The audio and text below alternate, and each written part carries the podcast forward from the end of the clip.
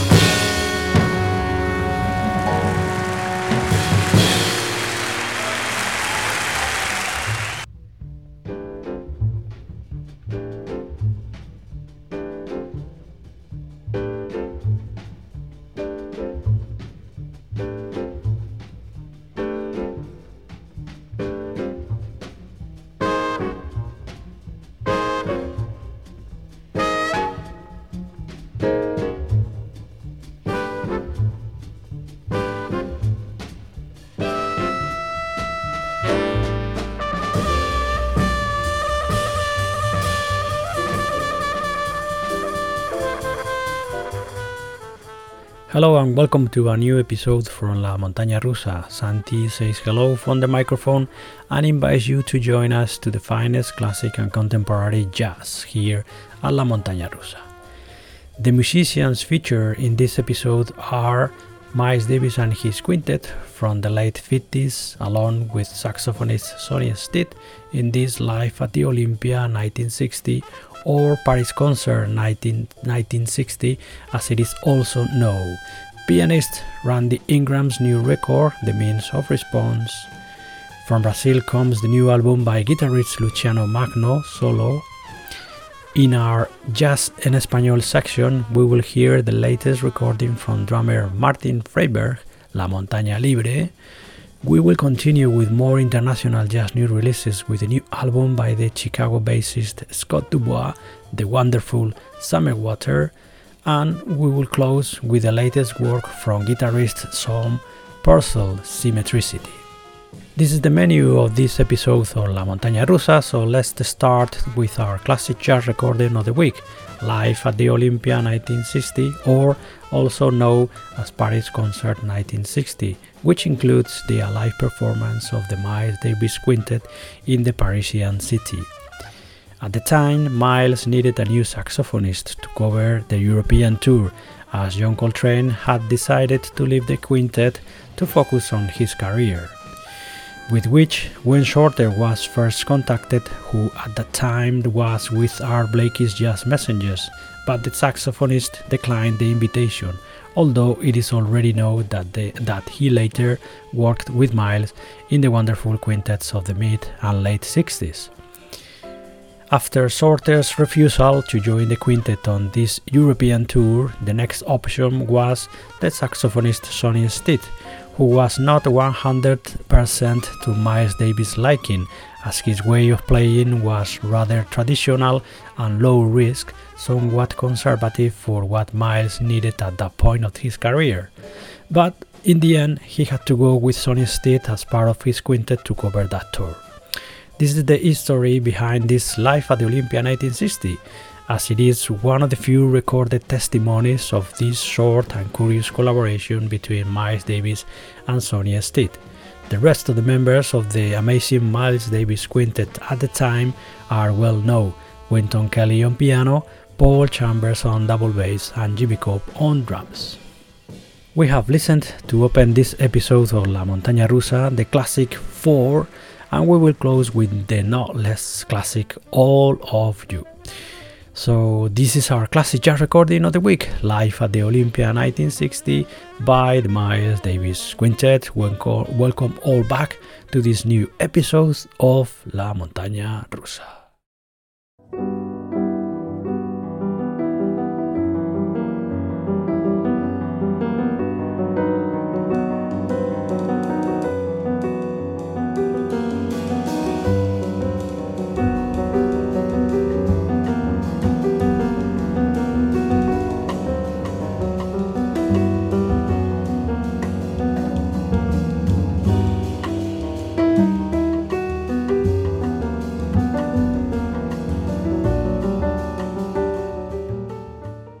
The first of the international jazz new releases take us to New York, from where the pianist Randy Ingram signed one of his latest projects, The Means of Response, published in 2019, and in which we find the pianist leading a trio completed by double, plays, double bass player Drew Gress and the drummer Jochen Rueckert you can listen and buy Randy Ingram's new work on his Bandcamp, randyingram.bandcamp.com.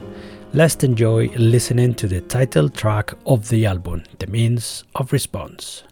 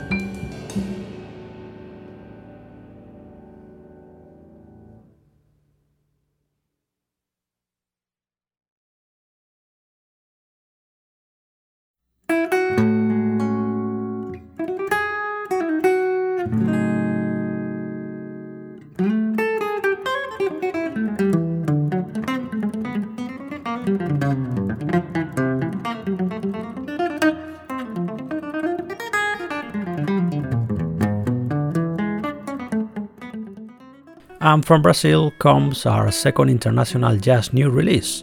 From Boa Vista Jazz Records of the city of Recife, they send us the new album of the great, great guitarist Luciano Magno, recording published in 2020 and titled Solo.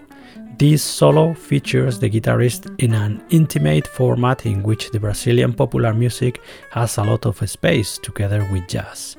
You can learn more about Boa Vista Jazz Records catalog on their Bandcamp, boavistajazzrecords.bandcamp.com. We now listen to the song untitled Bayao para Luis.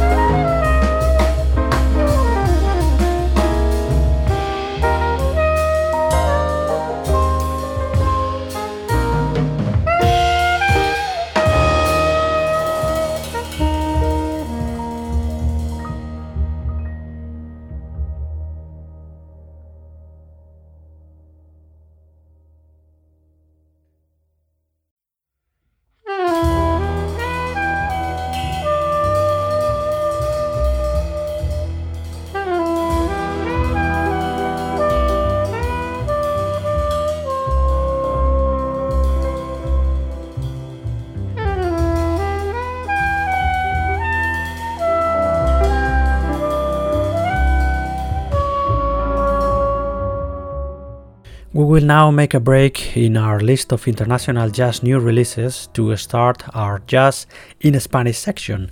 This section of the program has been permanent since its inception, and its objectives have always been to give more light and amplification to the jazz of our environment.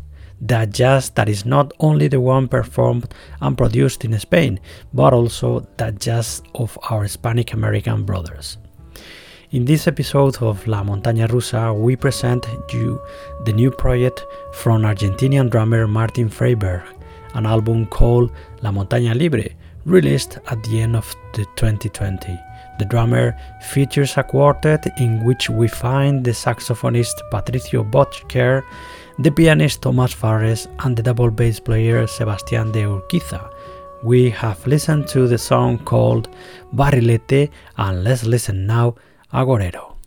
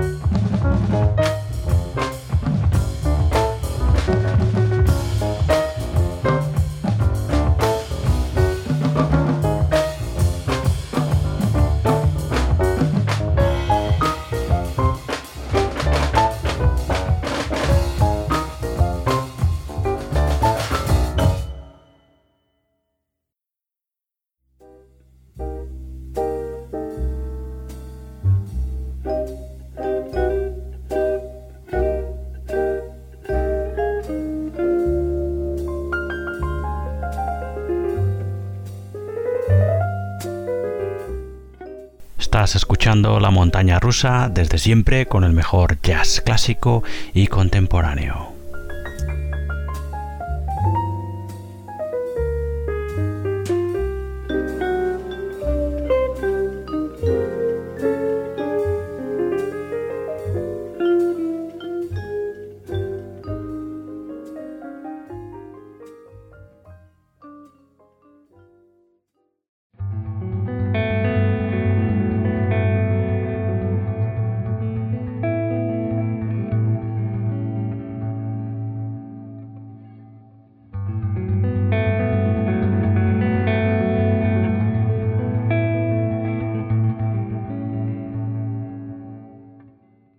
Back to our recommendations among the international jazz new releases, we find in this 2021 the new work of the excellent Chicago double bassist Scott DuBois, who curiously we hear playing the guitars in this delicious Summer Water, a beautiful and intimate new album by the very talented musician.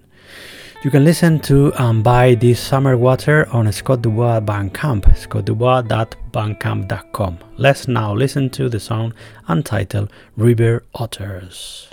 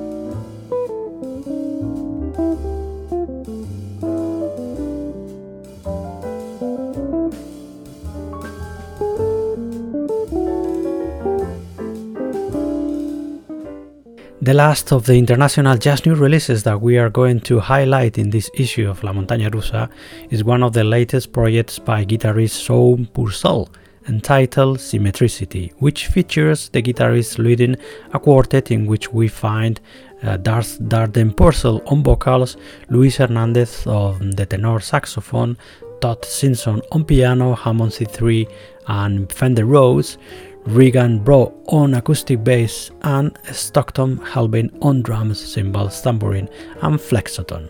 Let's hear from guitarist Shawn Purcell's Symmetricity, the track entitled Shrill.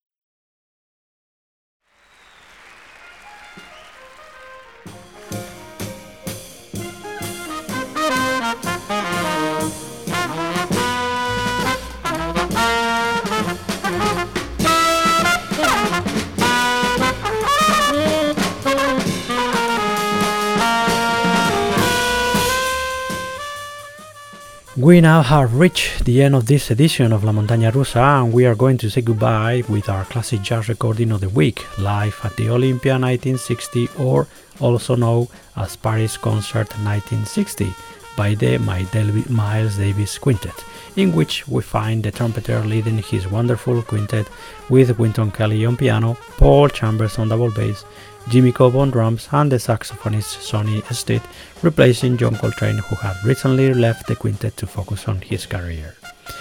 We opened this episode of La Montaña Rusa with the classic 4, and we are going to close with the no less classic All of You.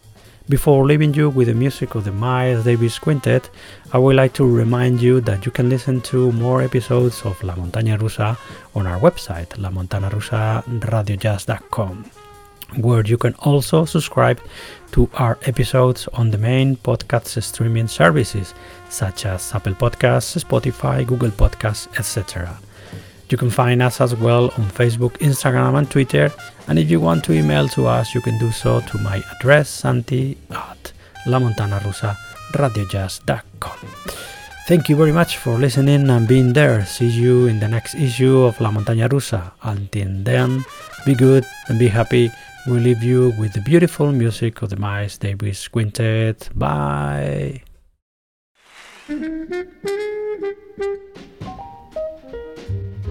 Mm-hmm.